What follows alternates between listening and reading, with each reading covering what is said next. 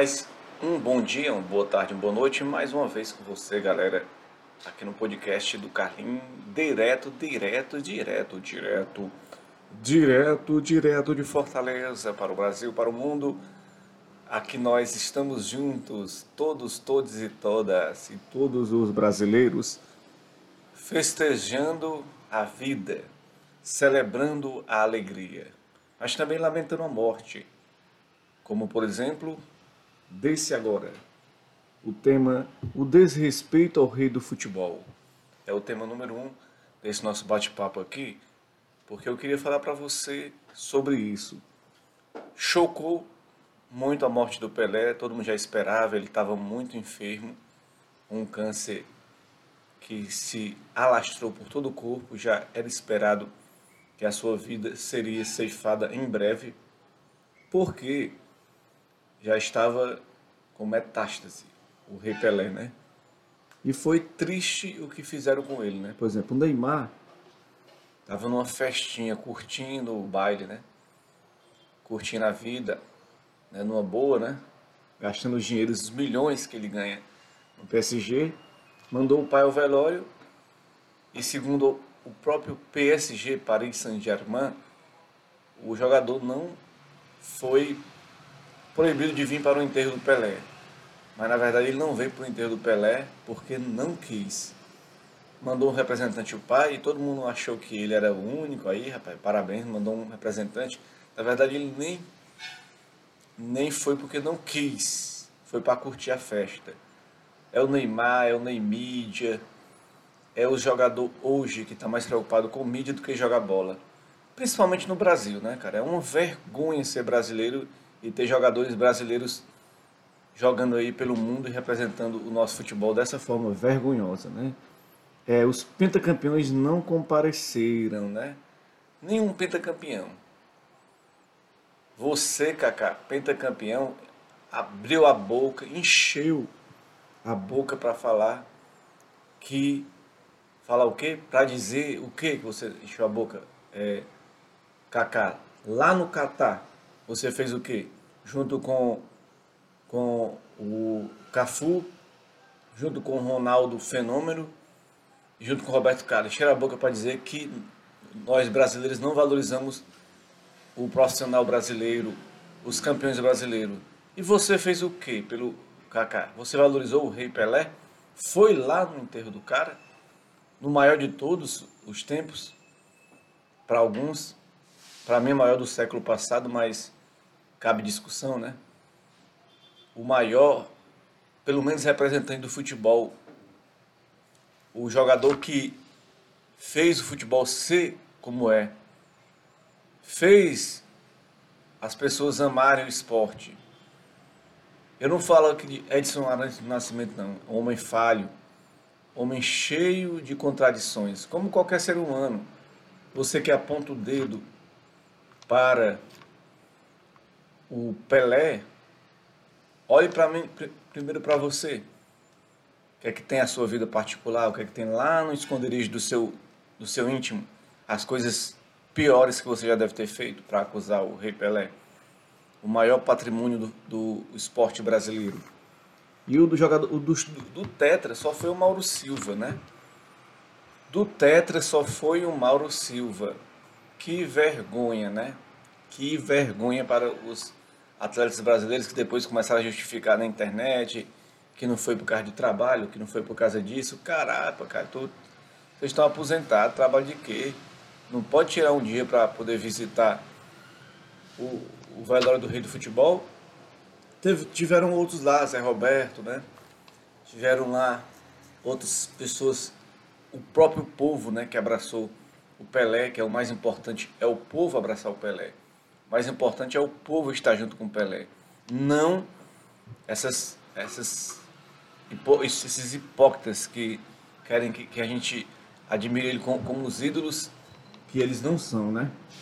O mundo reverenciou, né? O presidente da FIFA Infantino teve lá. Você viu o Sérgio Ramos, Elton John, Magic Johnson, Haaland, Jürgen Klopp. Todos esses caras e outros que eu fui vendo nas redes sociais, homenageando aí o rei do futebol. Cada um tirando, mostrando uma foto que tirou um dia com o rei do futebol. Porque era isso que o Pelé era. Era, era o símbolo máximo do futebol, o símbolo máximo da bola, do amor a, a, ao esporte, né, galera? É, então, como eu falei, o Casagrande que foi escolhido aí pelo como o pior comentarista da Copa do Mundo do ano, não sei, e o Pedrinho o melhor comentarista, mas o Casagrande ele tem alguns defeitos realmente. Ele às vezes ele, ele é, é muito exaltado e às vezes faz críticas que às vezes eu, eu não concordo, mas essa crítica aqui em relação ao Kaká, que ele cobrou do Kaká, eu concordo gênero, número e grau. Casa Grande coloca o dedo na ferida daqueles que se acham acima de tudo, melhores que todo mundo, mas são o quê? São uns, uns demagogos, são uns, umas pessoas que não valorizam o, o próprio cara que revolucionou o futebol. Se o futebol hoje é isso, deve-se graças ao Pelé. Porque o, o Pelé é aquele cara que fez com que todos os outros esportes se revolucionassem. Todo mundo que fala, esse é, é um Pelé, esse é um Pelé do campo, esse é um Pelé da política, esse é um Pelé das artes, esse é um Pelé da música. Quantas pessoas não, não, não, não colocam o gênero Pelé como algo importante, né? E o Pelé é o cara do, de três corações, Minas Gerais, um cara que veio cedinho jogar futebol. O pai dele, Dondinho ali, né? Também era um cara que amava jogar de bola, amava fazer o futebol reinar, né? Quando naquele tempo em que o futebol não era tão não era tão por cascalho, era muito por amor, né? Diga-se Garrincha, né, o companheiro de Pelé, que era o cara que reverenciava a bola, o amor ao esporte, de uma maneira genial, né, cara? Garrincha era especial. E Pelé também. Pelé é o, é o, o símbolo né, do esporte. Pelé é o símbolo do esporte. O Edson Arantes tinha sua vida privada, sua vida particular, pouco dava entrevista, pouco aparecia em público e tinha suas polêmicas, entre elas a lá com a Sandra Regina, que já falaram muito sobre isso. Inclusive tem um videozinho do Juca Kifuri falando sobre isso. Eu, eu mesmo vou acompanhar para ver alguns, é, algumas situações. Eu sei que os netos do, do Pelé foram ao, ao hospital onde ele estava é, lá se tratando e perdoar o avô. E eu soube que o Pelé tentou se aproximar da Sandra Regina em vida, quando soube que ela estava ali, é, com 27 anos, querendo reconhecer-se filha dele. E parece que na, no dia que ele foi tentar se aproximar dela, chegou lá, tinha advogado, tinha imprensa, e ele recuou. Depois tentou de novo, o advogado dele foi contrário a essa aproximação e é algo que pega muito na visão das pessoas, mas ninguém sabe os meandros e a intimidade de cada caso. Então, antes de falar, de julgar, antes de colocar só o que está na, é, na mídia, vamos pesquisar, né? Vamos pesquisar, vamos ver o que, é que tem lá no, no íntimo na realidade, para a gente poder não ser cruel com as pessoas, não ser ju é, juízes do mundo. Quantos de vocês não tem uma amantezinha escondida, galera? Né? Quantos de vocês não tem um, um, algo escondido que só você sabe, né? Então a gente não pode julgar e achar que, que é o Senhor da razão. Vamos e vamos e vamos e vamos e convenhamos vamos para cima, né, galera? Vamos para cima, viver a vida e deixar a vida dos outros em paz. Pelé foi um gênio da bola. E ponto final. E depois dele vieram todos os outros craques, todas as outras jogadas imitando Pelé. E a gente tem que reverenciar ao rei do futebol. Queira ou não, ele é o rei do futebol e continua sendo o rei do futebol. pela eternidade. E a gente muda aqui de assunto, vamos lá, sem expectativas. Por que esse tema sem expectativa? Porque para a minha vida, a gente não pode gerar dentro de nós sentimentos de é, esperança, de fé de que vai acontecer tudo no futuro. Eu sou muito assim, um cara pé no chão. Eu prefiro é, progredir passo a passo, crescer passo a passo, vivenciar passo a passo a vida. Porque eu acho que todas as coisas vêm, se a gente plantar, a gente vai colher. Se a gente é, for atrás, a gente vai encontrar. Então não adianta a gente ficar nessa situação de se lamentar, de sofrer, porque a vida é assim. É, eu não espero, por exemplo, nada de ninguém. Todo ser humano é um, um pouco cruel. Todo ser humano é um pouco mal. Todo ser humano é um pouco ruim, egoísta consigo mesmo e com os outros, né? E, e as pessoas gostam muito de é, coisas ruins no mundo. Eu sou um cara muito assim, muito dado, muito dócil, muito inocente. Quem me conhece sabe que eu sou simples, eu não tenho frescura com nada, né? Que eu sou uma pessoa simples demais. Agora eu me estresso muitas vezes que as pessoas se aproveitam da nossa bondade, da nossa integridade, da nossa hombridade para poder tirar onda com a gente, para fazer a gente de palhaço, fazer a gente de otário, fazer a gente de meme. Tem, tem gente que acha que a gente é o, o, o, bobo, o bobo da corte da vida delas, né? E elas se aproximam da gente para poder, às vezes, fazer hora com a nossa cara. E às vezes extrair também o néctar, a vivacidade, a luz que temos em nós, em nós mesmos, né? As pessoas querem se, se apropriar disso, querem se aproximar para poder fazer isso e extrair a, a luz que vem da gente, né, cara? Eu, eu sou, eu me, eu me, eu me considero um ser iluminado, considero-me um ser maravilhoso, um ser especial, uma pessoa com qualidades é, únicas, né? Mas que, que as pessoas não valorizam, né? Não valorizam é, o que eu tenho de qualidade. E por isso é, as pessoas às vezes são o que são solitárias, né? Porque é, elas não conseguem respeitar o próximo, não conseguem respeitar as pessoas que estão ao seu lado. Eu costumo muito trabalhar na, no turismo, na beira-mar, e às vezes eu trabalho com, com pessoas eu tenho muitos contatos, digo amizade não, colegas, que vão lá na, onde eu trabalho e ficam lá conversando comigo. Mas eu percebi, tarde, mas percebi, que às vezes aquelas patotinhas que se reuniam, grupo de três, quatro, grupo de oito, ficava ali conversando, é, só para tirar onda com a cara do outro.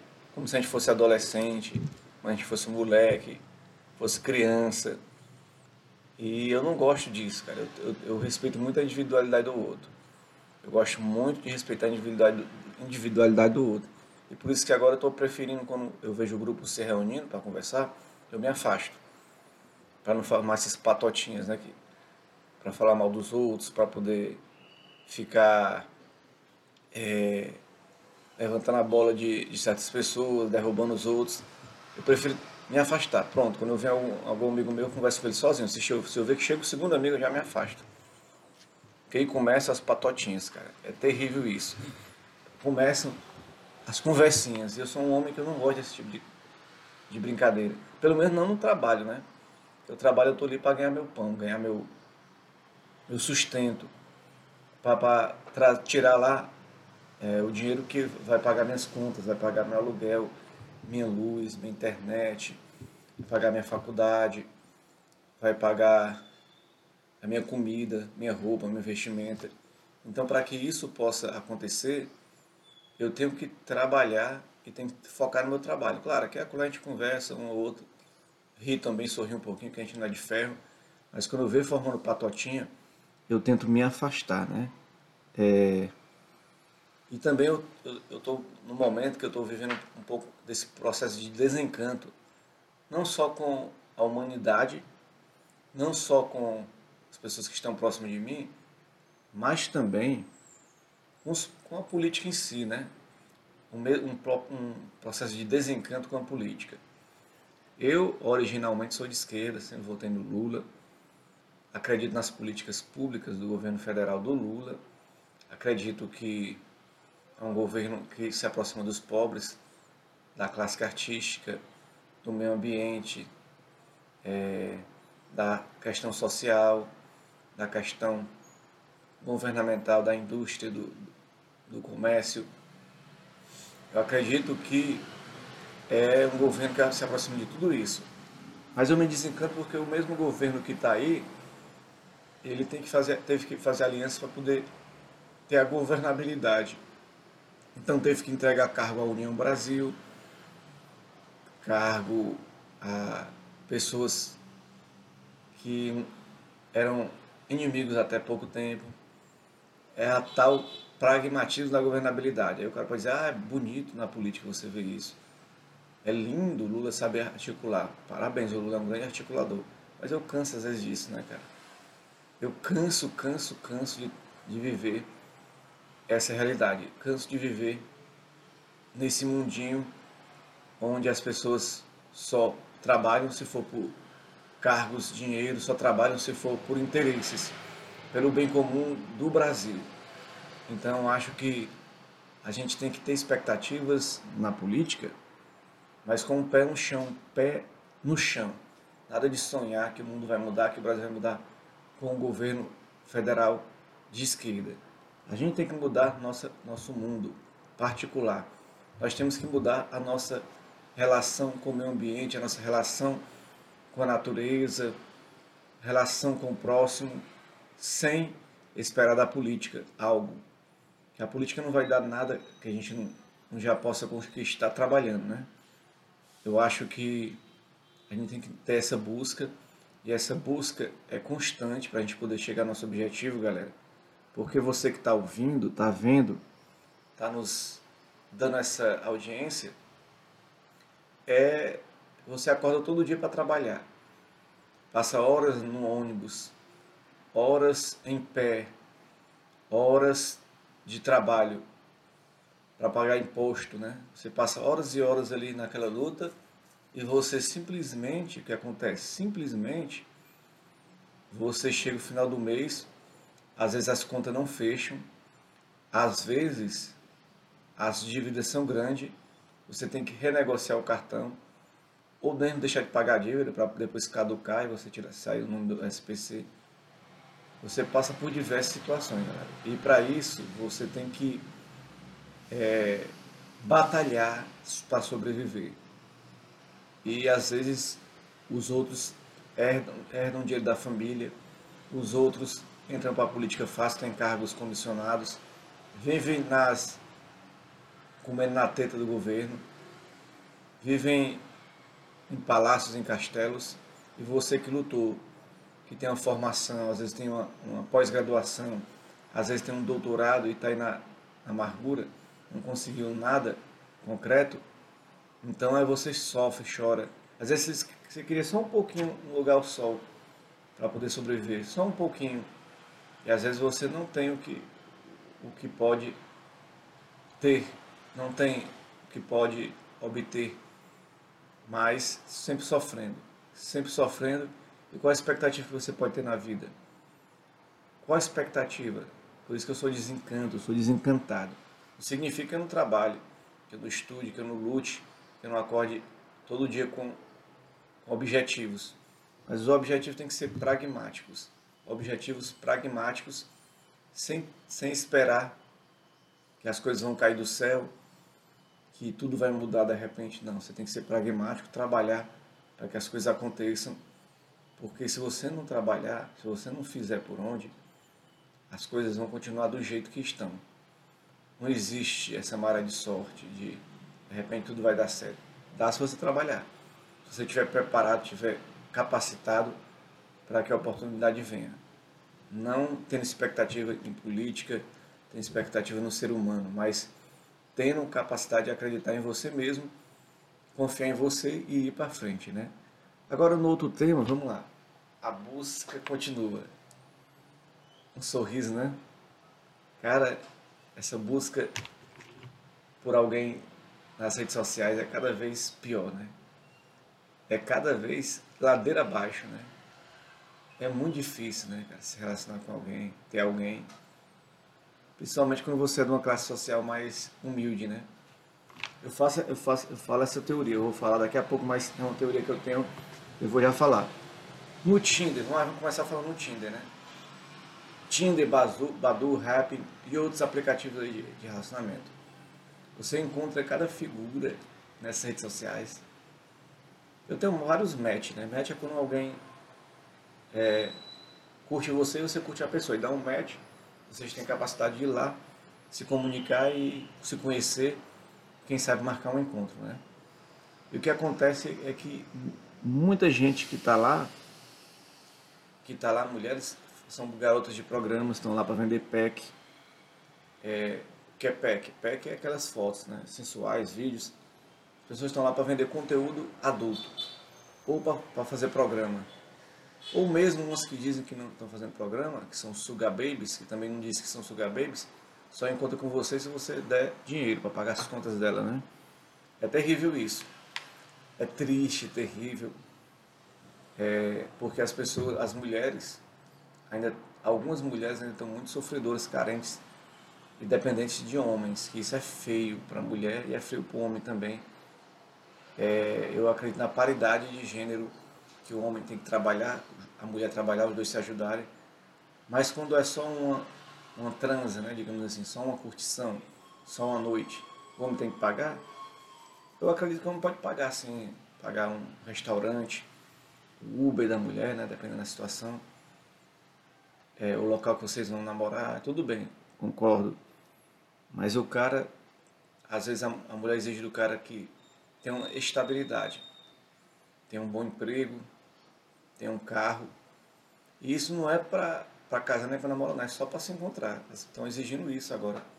Então as pessoas veem logo, não é a sua formação, mas vê logo o seu, o seu potencial financeiro que, é que você tem, né? Então as pessoas, estou vendo uma desigualdade nas relações humanas dos encontros, né? Eu sinto isso porque o que eu ia falar, né? É mil matches e nenhum encontro. Para eu um mil matches. Depois do match vai pro, eles vão lá pro Instagram, vão pro WhatsApp, a gente conversa, conversa, conversa, conversa, conversa, conversa e no fim não dá nada.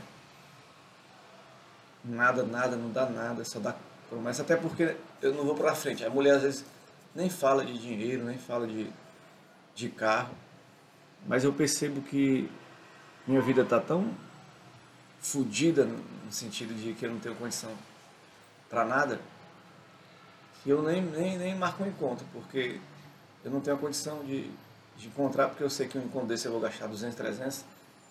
Para um rico é pouco, né? mas para mim é muito. E às vezes eu poderia é, tá tendo encontros maravilhosos com pessoas maravilhosas, bonitas, interessantes, mas está difícil, né? Muito difícil. É, eu, por que eu vou dizer isso? Porque eu sou um homem maduro. Depois que eu passei do 40, que eu fui perceber isso. Eu até, eu até é, já falei com isso com vocês em algum momento nas minhas redes sociais, né? O homem depois dos 40 sofre um preconceito grande, porque tem uma, uma, um processo natural da vida que é nascer, se desenvolver, crescer e reproduzir. Eu até meus poucos anos aí, vinte e poucos anos, eu, eu era pegador nato. Pegava muita mulher. Pegava no sentido de ficava, ela também me pegava, né? Os dois se pegavam. A gente se curtia. Curtia muitas mulheres, ficava pra caramba, namorava muito. E não tinha isso de carro, não. Eu ia de ônibus, ia de bicicleta, ia a pé. Que as mulheres gostavam de mim pelo que eu era. Mas com o passar do tempo, depois que eu tive dois relacionamentos se conjugais, se juntei duas vezes, se separei. Quando eu separei, eu já estava na casa dos 40, né? E senti um pouco a diferença do, da vida. O que, qual a diferença? Que a vida, ela tem suas dificuldades. Para o homem que não conseguiu ainda a estabilidade, que está na luta, na peia, num emprego autônomo, que posso ter uma formação jornalista, estou agora fazendo letras, mas como eu não, é, colher os frutos do que eu estou querendo colher, eu fico ali na, no sofrimento. Porque as mulheres querem um homem já resolvido. Então, um homem de 40 para cima, que está mal resolvido, como dizem as mulheres, mal resolvido é que não está estável, não tem umas férias, não tem um décimo terceiro, não tem uma renda baixa, é, legal, não tem liberdade para viajar quando quer, para sair à noite quando quer. Então eu sou preso ao meu trabalho. Trabalho de 4 às 10, praticamente todo dia.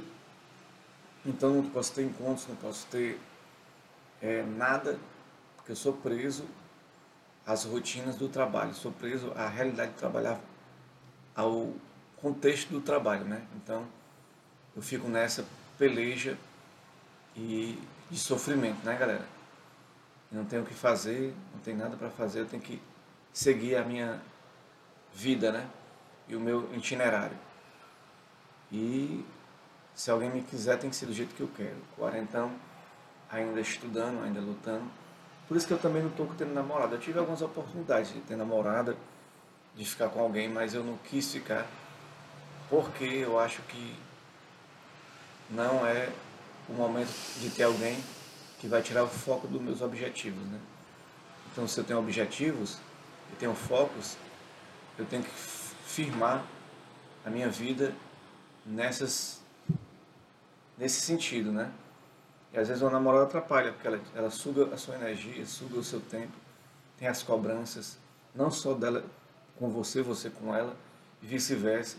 Vocês têm um objetivo de construir alguma coisa, e às vezes quando você está no meio do caminho, você encontra alguém, você vai simplesmente perder seu tempo e ela vai perder o tempo dela e os dois vão é, tá se atrapalhando, né? digamos assim, né? vão estar atrapalhando um ao outro e vão estar é, deixando de crescer, deixando de progredir. Só se você pegar uma pessoa na mesma vibe que você, que estude como você, que faça o que você faz também e que possam os dois juntos crescer. Mas se for, se for diferente disso, vai te atrapalhar, né? E a gente vai ter que decidir o que quer na vida, né? E o cabelo preto aqui, ó, tem a barba já branca, né? Preto e branca. Pelo menos combina com o Ceará, né? O time que eu torço do coração. Mas tem a, a barba é, branca com preta.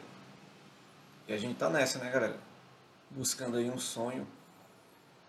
E nem todas as pessoas que sonham com a gente vão seguir na nossa vida.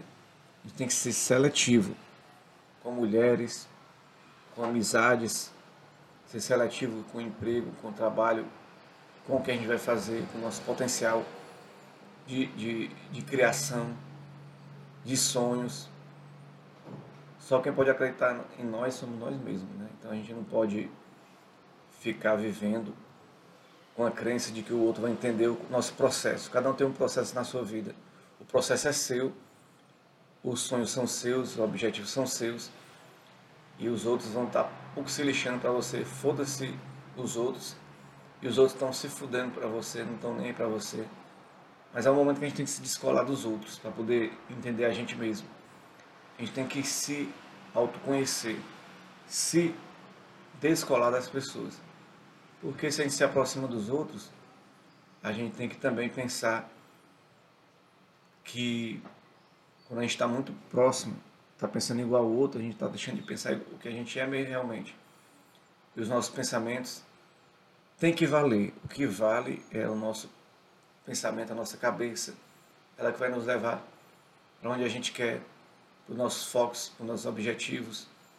Mesmo que as pessoas não acreditem, você tem que acreditar mesmo que aquela mulher que você um dia achava que ia construir a vida com você não apareceu, você tem que continuar. Porque não importa quem está ao seu lado é, agora. O que importa é quem acredita em você. E se ninguém acreditar em você, só você acreditar em você, então você está sozinho nesse mundo. E para que ter companhias? que não valem a pena, né? A gente tem que acreditar nas coisas que valem a pena. E por isso, um beijo, um abraço todo especial de mais uma edição desse podcast do Carlinho. Tchau, tchau, galera. Beijo, beijo